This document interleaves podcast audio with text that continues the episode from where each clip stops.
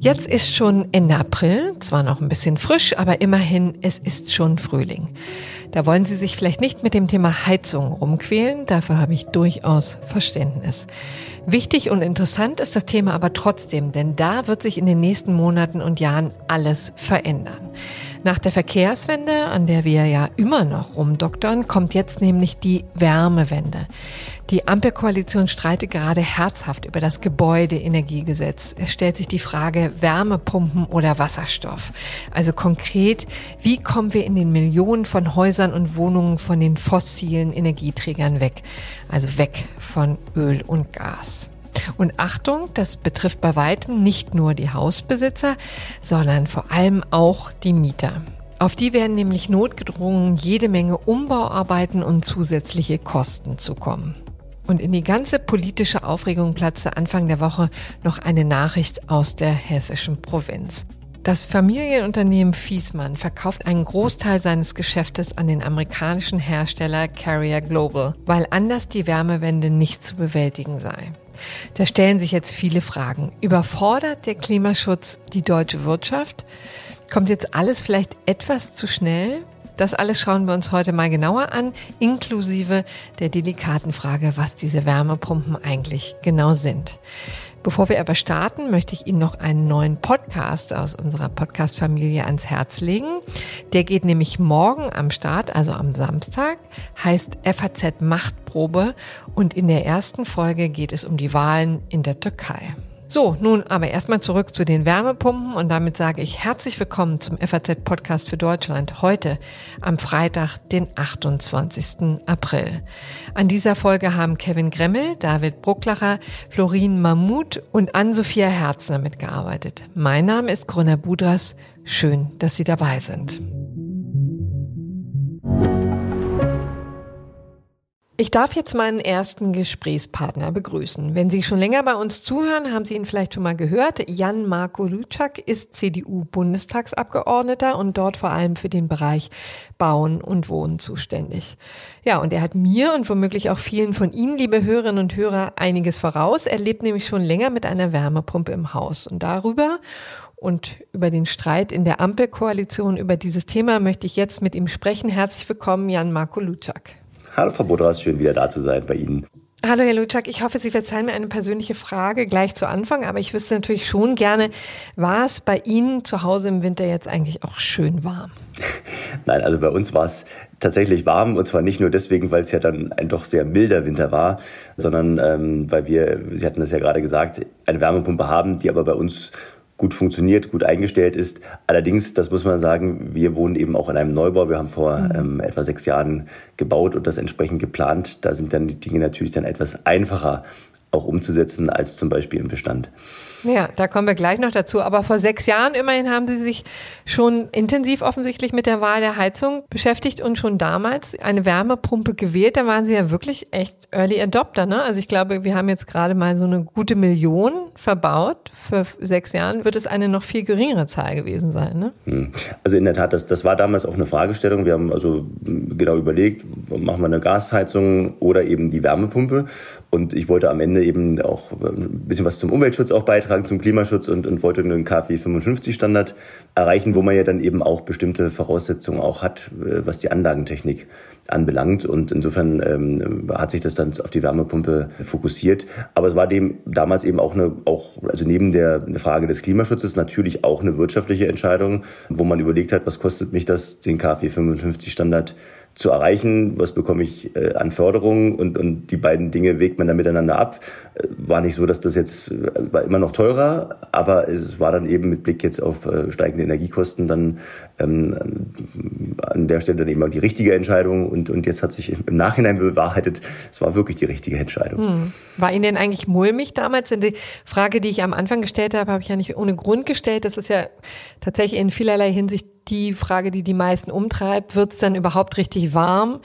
Man braucht ja, geht ja nicht einfach nur so, ne? Also ja. normale Heizplatten da irgendwo hinzuhängen, Heizkörper hinzuhängen, reicht ja nicht mehr. Dann ist ja schon einiges an Vorarbeiten nötig. War Ihnen also mulmig oder sagten Sie, ach, das läuft bestimmt? Also mulmig war mir nicht, sondern auch vor fünf, sechs Jahren, als wir in der Planung waren, war ja die Wärmepumpentechnik durchaus eine ausgereifte. Und in der Tat, wenn man das jetzt von Anfang an richtig plant, das Heizsystem darauf auslegt, Fußbodenheizung, also Flächenheizkörper auch verwendet, dann funktioniert das. Ich habe obendrein, ich habe auch eine Erdbodenwärmepumpe. Das heißt, die ist ja ohnehin schon etwas effizienter. Das heißt, man hat jetzt nicht ganz so stark das Problem, wenn die Temperaturen deutlich unter Null gehen, dann ist es im Erdboden immer noch, äh, hat es immer noch eine andere Temperatur und, und da ist einfach die Effizienz und die, die, die Wirksamkeit auch einer solchen Wärmepumpe dann eben immer noch besser. Und, aber das muss man auch sagen, das ging jetzt bei uns in dem konkreten Fall, weil es auch zulässig war, so eine Bohrung zu machen. Das ist ja in manchen Gebieten auch nicht möglich und, und man konnte es eben von Anfang an planen. Der Platz war da. Insofern ging das, aber wenn man jetzt sozusagen in, in sagen wir, dicht besiedelten Gebieten das baut, da bleibt ja dann eben nur die Luftwärmepumpe und da sieht es mit der Effizienz natürlich mhm. dann schon anders aus und dass da bei dem einen oder anderen Fragezeichen entsteht, wenn es jetzt mal auf minus 10 Grad geht, reicht das? Ähm, das ist auch nicht ganz unberechtigt. Also Sie haben es ja eben schon genannt, also insbesondere den Unterschied zwischen Erdwärme und Umgebungsluft. Können Sie eigentlich beschreiben, wie diese Dinger funktionieren? Oder ist Ihnen das gar nicht so wichtig und Sie denken, Hauptsache das funktioniert? Also hatten Sie jetzt sozusagen eine knackige Zwei-Sätze-Erklärung dafür, wie diese Dinger funktionieren? Also ich bin ja Jurist und kein Techniker, aber das oh. Grundprinzip ist mir schon schon klar. Es wird also der der Umgebungsluft beziehungsweise in unserem Falle dem Boden ähm, Wärme entzogen und, und das wird über ein Kältemittel gemacht und, und da ist dann ein Kompressor dazwischen geschaltet, der sozusagen aus dieser Luft quasi dann die Energie äh, in Form von Wärme absorbiert und beziehungsweise dann in Wärme umwandelt und das dann in den Heizkreislauf ähm, dann einspeist. Und das funktioniert gut, ist auch jetzt gar nicht so eine ganz neue Technik, sondern die ist auch ähm, weitlich auch ausgereift. Aber die Rahmenbedingungen müssen halt eben äh, stimmen, auch was den Rest der Heizungsanlage dann anbelangt. Mhm. Ein Punkt ist ja auch immer die Lautstärke. Wie laut sind diese Dinge eigentlich? Ist das irgendwie unangenehm? Auch hier wieder ist ein Unterschied, ob man eine Luftwärmepumpe oder eine Erdwärmepumpe hat. Ähm, Luftwärme hat natürlich durch den Ventilator, äh, das ist natürlich schon eine Emission, die sich, den Schalldruck, der sich dort aufbaut. Bei uns ist es tatsächlich auch so, dass man hört das schon. Äh, wir haben also auch keinen Keller bei uns, sondern das ist sozusagen ähm, äh, in einem Hauswirtschaftsraum verbaut. Und da ist es tatsächlich so, das ist auch nicht ganz optimal aufgestellt worden. Eigentlich müsste das vom Estrich entkoppelt sein, diese Anlage. Das ist aber bei uns nicht der Fall. Und insofern habe ich sozusagen auch auch durchaus nicht nur einen Schalldruck, sondern habe eben auch die Übertragung auf den Estrich, was man schon spürt. Also der Boden vibriert manchmal. Also ist jetzt alles, alles völlig in Ordnung, aber man merkt das schon und deswegen ist die Frage, wo stellt man eine solche Wärmepumpe auf? Nicht nur für die Nachbarn, nicht ganz unentscheidend, sondern für einen selbst auch. Da muss man sich schon sehr genau mit der Planung auch auseinandersetzen. Ja, und da sind wir schon in den Mietshäusern, ja, denn man hat bisher ja immer ein bisschen den Eindruck, naja, das Thema ist vor allem was für Eigenheimbesitzer, aber eigentlich müssten ja die Mieter ja noch viel mehr aufgeschreckt sein, ja. Das wird ja auch nochmal da ein Riesenthema werden. Wir haben unglaublich viele Altbauwohnungen hier zum Beispiel im Prenzlauer Berg oder auch in Kreuzberg in ganz, in vielen, vielen Städten ist ja das immer ein Problem. Und auch da ist die Frage ja, kann man das da überhaupt einbauen? Ist das sinnvoll, das in diesem Bereich zu nutzen oder ist das völlig illusorisch, die damit warm zu kriegen? Also richtig ist erstmal Ihre Feststellung, dass natürlich auch Mieterinnen und Mieter sich mit dieser Frage auseinandersetzen müssen. Natürlich ist es erstmal der Eigentümer, der Vermieter, der in der Verpflichtung steht. Aber wenn das Gebäudeenergiegesetz so kommt, wie es jetzt die Ampel plant, werden dann ab Anfang des kommenden Jahres eben auch Vermieter äh, verpflichtet sein, falls ihre Heizung kaputt geht, dann eben auch eine gegebenenfalls Wärmepumpe einzubauen. Das hat nicht nur zur Folge, dass das eben mit erheblichen Kosten verbunden ist, die dann auch von den Mieterinnen und Mietern zu zahlen sind, sondern bedingt eben auch möglicherweise, dass dort erhebliche Umbauarbeiten auch notwendig sind, damit mhm. diese Anlage betrieben werden kann. Das ist gerade im Bestand, gerade in Altbauten durchaus auch voraussetzungsvoll. Ähm, je nachdem, wie die energetischen Zustände der Gebäude dort sind, äh, ist es eben notwendig, möglicherweise die Fenster nochmal zu machen, möglicherweise noch zu isolieren, zu überlegen, sind die Heizkörper hoch, also groß genug dimensioniert, mhm. damit die niedrigen Vorlauftemperaturen, die man ja bei einer Wärmepumpe hat, äh, am Ende ausreichen, um, um einen Raum dann auch warm zu halten. Also da sind schon eine ganze Reihe von technischen Fragestellungen, die man klären muss. Das kann man alles klären. Da gibt es auch viele Dinge und gibt auch so Hybridlösungen natürlich, aber auch Hybridlösungen sind technisch anspruchsvoller, damit auch teurer und auch diese Punkte muss man sich sehr genau anschauen. Das heißt, man muss jedes einzelne Gebäude dann auch wirklich separat auch betrachten und eine, eine passende individuelle technische Lösung finden. Hm. Und ist es dann tatsächlich so, dass es meistens dann vielleicht tatsächlich über eine zentrale Wärmepumpe gelöst werden kann, dieses Problem? Oder muss man da in die einzelnen Etagen rein? Was ist Ihre Vermutung? Ich weiß, Sie sind kein Ingenieur, aber Sie haben sich ja mit dem Thema schon doch intensiv beschäftigt. Ja, also in der Regel ist es jetzt jedenfalls bei Mietshäusern so, dass man natürlich versuchen würde, eine zentrale Anlage, äh, eine große Anlage dann auch zu schaffen. Aber auch hier wieder kommt es eben sehr darauf an, äh, wie sind die örtlichen Gegebenheiten? Ist das überhaupt technisch möglich? Reicht der Platz dafür aus? Das muss man sich sehr genau anschauen. Es gibt auch dezentrale Lösungen, gerade bei, bei Altbauten, um bei dem Beispiel zu bleiben, jetzt in so einer Stadt. Das, da, da kann es natürlich schon auch mal Probleme geben. Also man kennt das ja alle überall aus den, aus den südlichen Gefilden, wenn man in Italien irgendwo ist, da, da hängen überall an den Außenwänden Klimaanlagen und so, mhm. so ähnlich sehen dann solche dezentralen Lösungen dann eben auch aus. Das, das geht einfach an vielen Stellen technisch nicht so ohne weiteres, beziehungsweise ist dann aus denkmalschutzrechtlichen Gründen oder anderen Gründen nicht so ohne weiteres dann. umzusetzen. Ja.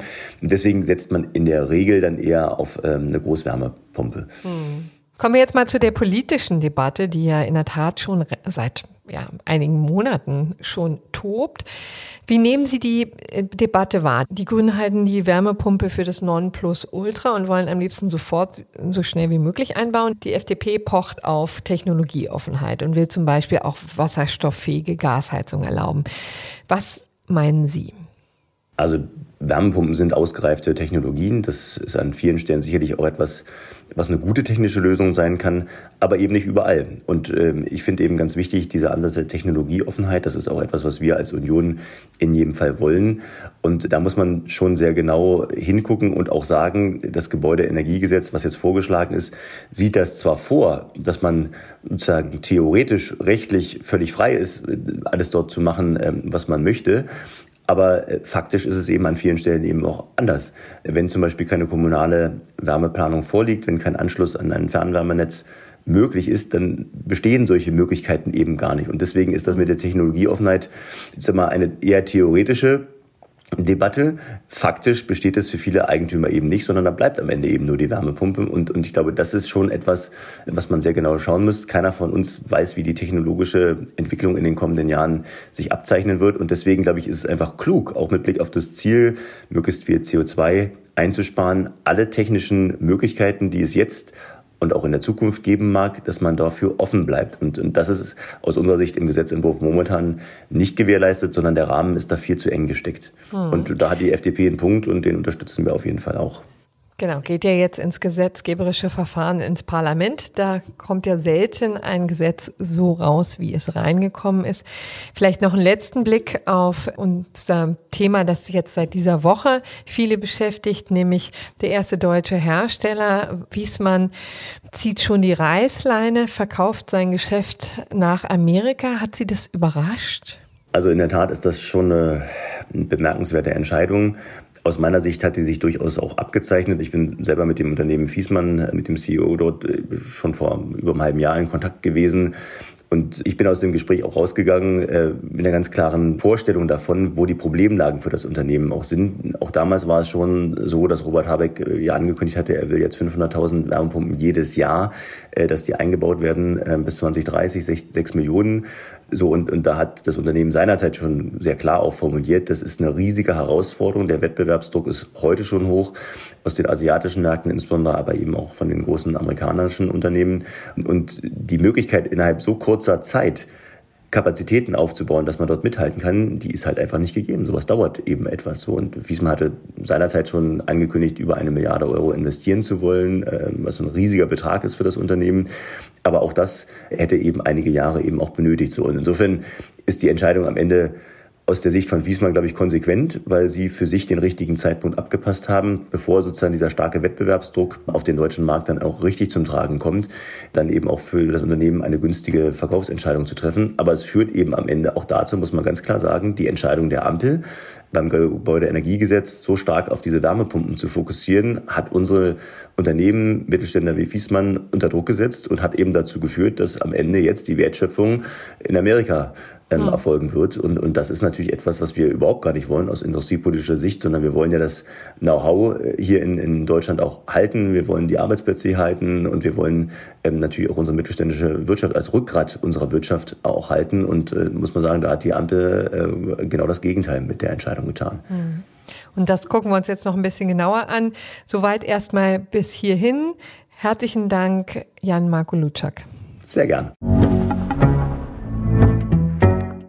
Wir haben es eben schon gehört, die Union ist alles andere als zufrieden mit dem Vorgehen der Ampel bei der Wärmewende. Neben dem Streit innerhalb der Koalition platzt in diese Woche auch noch die Nachricht, dass der deutsche Heizungshersteller Fiesmann wichtige Teile seines Geschäfts nach Amerika verkauft. Und das möchte ich jetzt mit meinem Kollegen Uwe Marx besprechen, der in unserem Frankfurter Studio sitzt. Hallo Uwe. Hallo Corinna, grüß dich. Du kennst die Branche ziemlich gut. Beschreib uns doch mal, was ist Fiesmann eigentlich für ein Unternehmen? Na, ich vermute, die kennt jeder, der eine Heizung hat. Also, weil dann steht ja die klassische Entscheidung an, äh, Fiesmann oder Weiland oder vielleicht mhm. Bosch. Die haben ihre Marke Boderos oder Stiebel Eltron, irgend so was kleineres. Genau, einer der großen drei in Deutschland, Boss, Bosch, Weiland, Fiesmann. Und die haben angefangen mit Gasheizungen, oder das war ihr großes Geschäft, und steigen jetzt eben auch in Wärmepumpen ein, hm. wie alle in der Branche. Und ein guter deutscher Mittelständler, ne? Auch eine lange Tradition, ein richtiges Familienunternehmen, wie man es kennt und wie es im Buche steht, oder? So ein richtiger Klassiker eigentlich, also 106 Jahre alt, vierte Generation, mitten auf dem Land, in dem Fall in Nordhessen, sehr, sehr schwer zu erreichen. Provinz würde man sagen, aber da mit riesigen Hallen, und inzwischen äh, weltweit 15.000 Beschäftigten, die wachsen jedes Jahr. Also eigentlich so ein Stolz der deutschen Wirtschaft, würde man sagen. Mhm. Und eigentlich eine echte Erfolgsgeschichte, gerade in den vergangenen Jahren. Ne? Die Wärmepumpen sind ja so gefragt wie nie. In dieses Geschäft sind ja auch schon vor längerer Zeit eingestiegen ne? und machen da einiges. Warum machen die das dann? Das ist ein Riesenmarkt natürlich. Jeder weiß, die werden nicht mehr in tausend Stück gefragt sein, sondern in Zehntausenden und Hunderttausenden. So sind ja auch die Erwartungen der Politik. Das heißt, da werden Riesenmengen verkauft werden. Und Fiesmann hat aus dem Grund erstens nicht nur sehr früh gesagt, wir setzen auch auf die Wärmepumpe. Gasheizung können wir, aber Wärmepumpen können wir auch.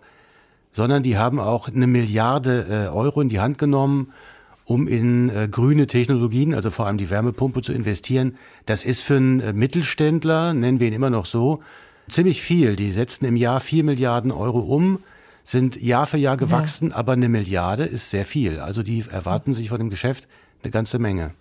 Hm, jetzt hat man ja so ein bisschen den Eindruck, das ist so eine Art Hilferuf. Ist denn das tatsächlich, dass Sie sich jetzt quasi einen großen Käufer aus den Vereinigten Staaten suchen, weil Sie es alleine nicht mehr stemmen? Ist das sozusagen das Narrativ der Geschichte? Das ist der eine Punkt. Das stimmt natürlich 100 Prozent.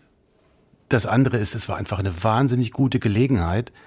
Die haben 12 Milliarden äh, Euro einnehmen können hm. für etwa 85 Prozent ihres Unternehmens. Ein Teil behalten sie ja noch. Das ist einfach ein Niveau, das werden die nie mehr erreichen, vermutlich. Das wussten sie auch. Also kam beides zusammen. Einmal finanziell extrem attraktiv und die andere Facette natürlich, das schaffen wir nicht alleine. Wir sind mhm. groß und wir sind größer geworden, aber wenn Samsung und Midea aus China und Daikin und ein paar andere auf den europäischen Markt drängen, dann schrumpft Fiesmann ziemlich zusammen und die haben gewusst oder sie haben sich gesagt, das schaffen wir nicht alleine, wir brauchen Hilfe und die gab es in mhm. Amerika. Ja, interessant. Die asiatische Konkurrenz hast du schon angesprochen. Also da kommen jede Menge andere Produkte auf den Markt, auf den deutschen Markt. Werden wir jetzt eigentlich überrollt? Kann man das so formulieren oder ist das eigentlich im Grunde genommen nur ein ganz normaler Marktmechanismus? Ist halt ein lukratives Geschäft, das auch andere können? Ja, überrollt klingt natürlich äh, relativ dramatisch, aber ich finde, so ist es durchaus. Also diese großen asiatischen Spieler sind noch nicht sehr groß hier bei uns oder beziehungsweise die haben noch gar nicht richtig angefangen. Und die kommen jetzt, weil die auch wissen, äh, hier werden Millionen Geräte äh, verkauft werden. Da wollen die einen Teil ihres des Kuchens haben.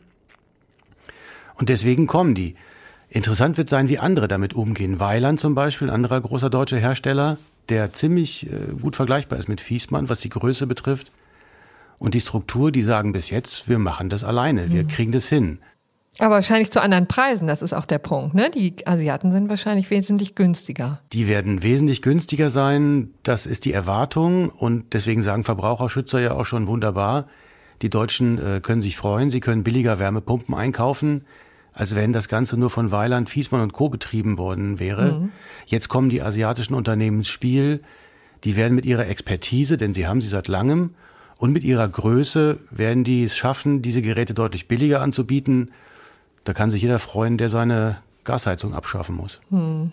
Aber wie ist es denn auf der anderen Seite mit dem, wo wir jetzt eigentlich stehen? Ich finde ja auch besonders interessant, wenn man das im internationalen Vergleich sieht, hinkt Deutschland ja irrsinnig hinterher, was die pure Anzahl von Wärmepumpen in deutschen Haushalten angeht. Also da ist das einfach schon noch längst nicht so weit verbreitet wie zum Beispiel in vielen anderen, interessanterweise auch nordischen Ländern.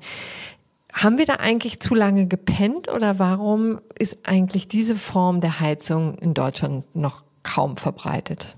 Ich glaube schon, das ist auch eine Pointe der Geschichte. Wir haben einfach zu lange gebraucht, um das an den Markt zu bringen.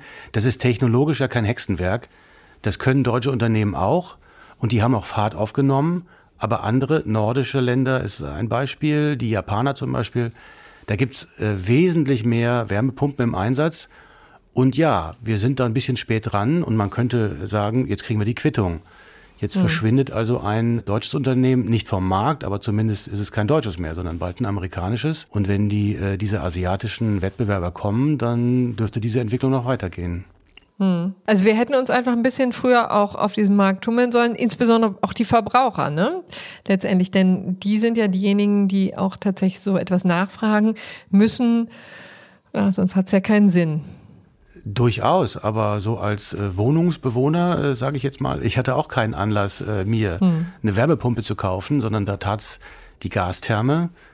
Die ist immer noch in Betrieb und ist auch gar nicht so leicht, die zu wechseln in der Wohnung oder beziehungsweise nicht immer sinnvoll. Also insofern, die Verbraucher waren da gar nicht so dumm, finde ich, sondern sie haben hm. einfach das gemacht, was möglich war, was günstig war. Und die Wärmepumpe kam einfach zu spät. Hm.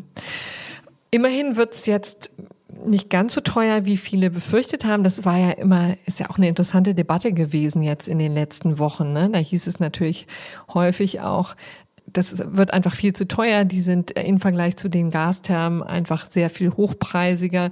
Und das könnte viele Verbraucher überfordern. Jetzt hören wir, naja, also deutsche Hersteller müssen sich Hilfe im Ausland suchen, weil die Preise aus Asien einfach so niedrig sind. Ist in der Tat eine interessante Debatte, aber letztendlich gut für den Verbraucher? Ich würde sagen schon. Also was spricht gegen niedrige Preise?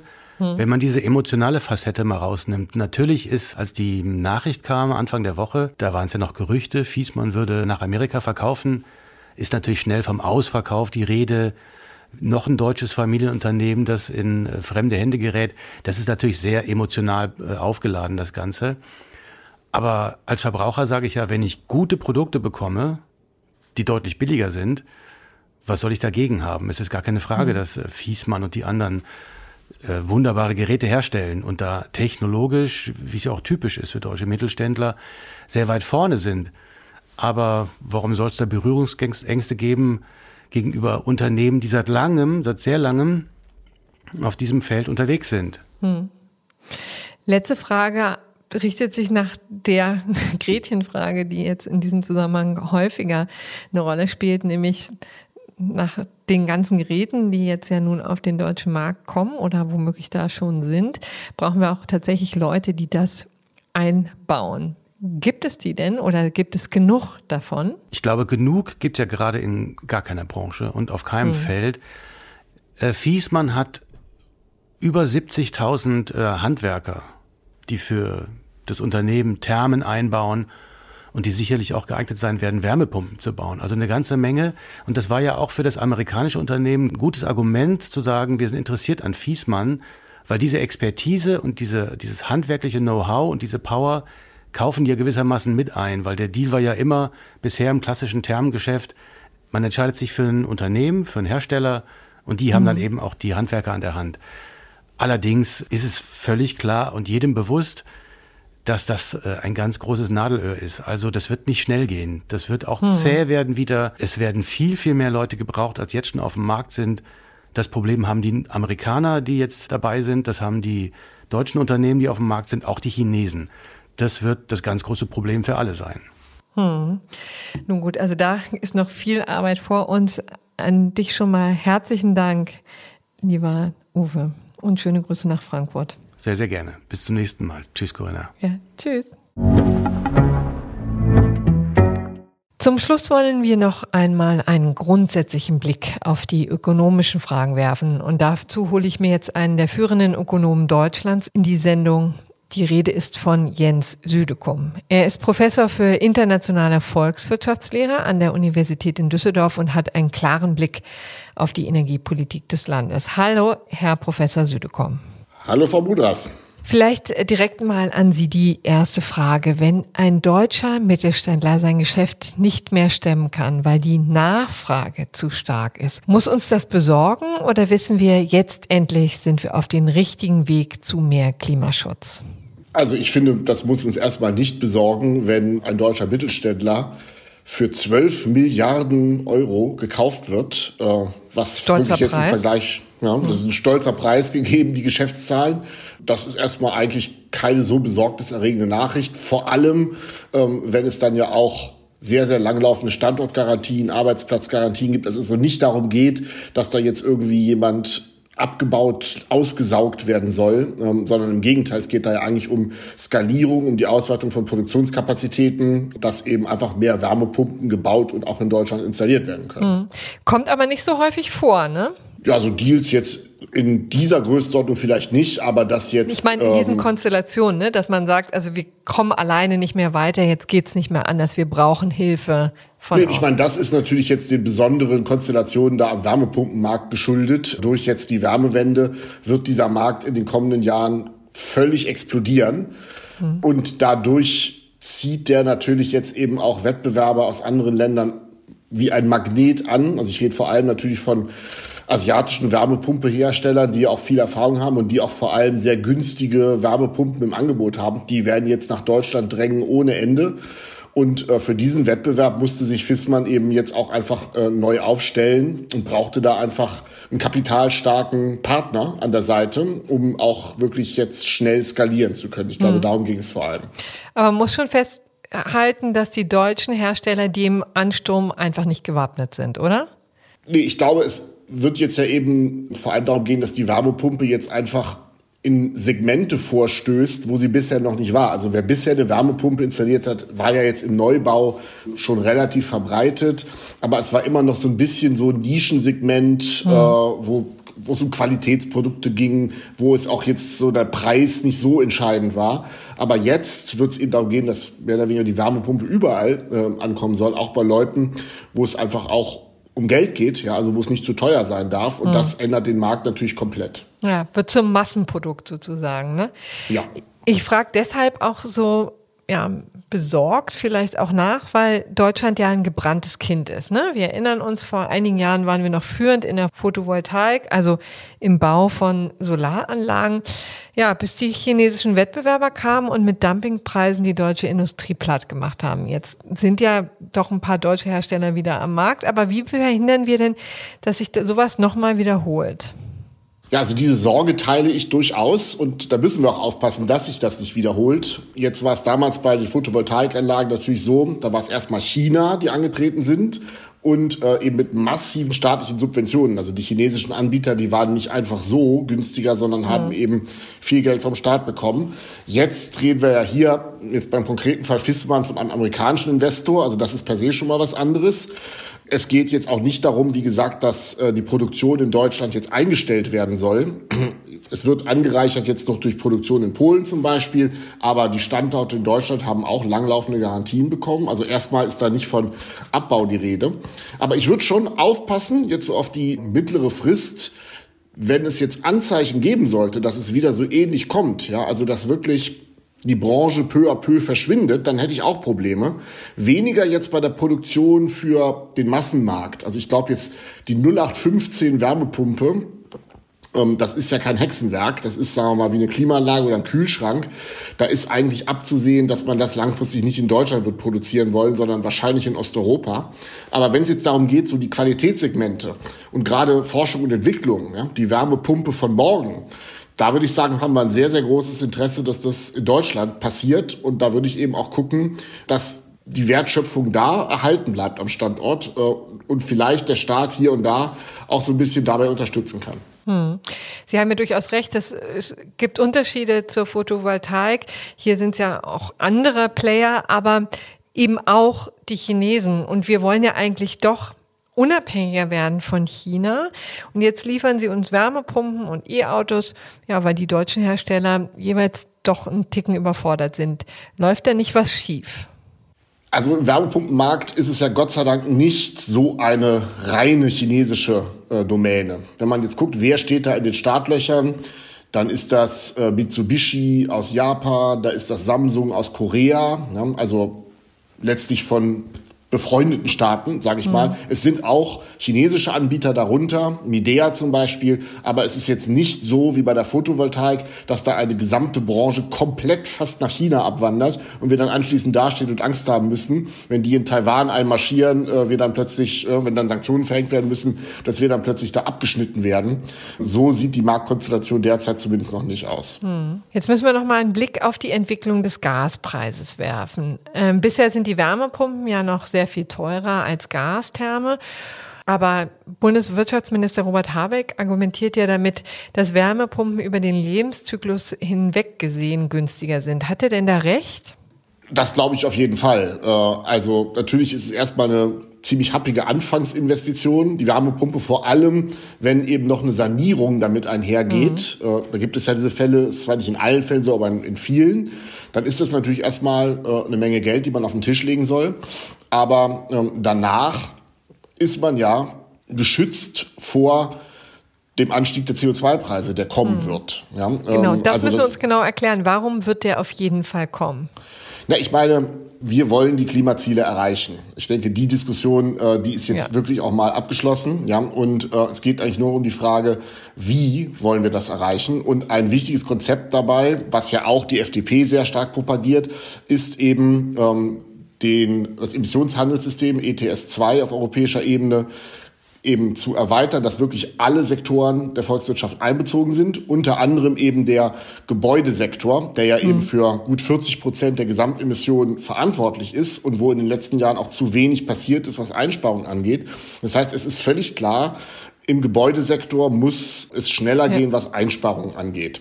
Ja, und jetzt hat äh, Habeck eben, oder die, die Ampelkoalition insgesamt ist jetzt bei der Wärmewende eben ähm, ins Ordnungsrecht gegangen und hat eben ein Verbot von Öl- und Gasheizung, was bei Neubauten ausgesprochen.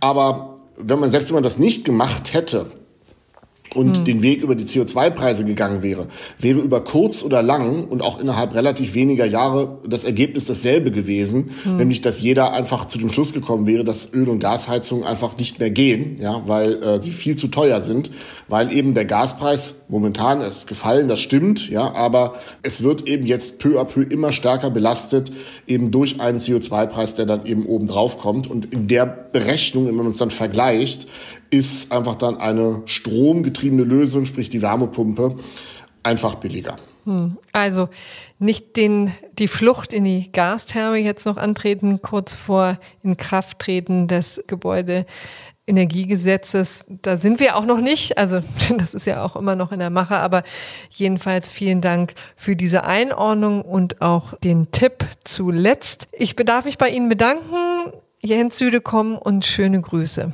Vielen Dank, ich grüße Sie. Beim Thema Heizung ist also jede Menge in Bewegung und das sollte niemanden kalt lassen, wenn ich mir diesen Karlauer mal erlauben darf.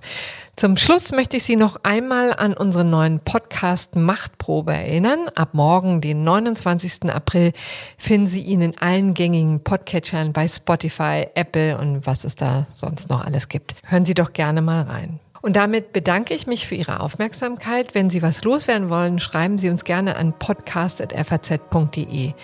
Ich wünsche Ihnen ein schönes Wochenende und sage, machen Sie es gut.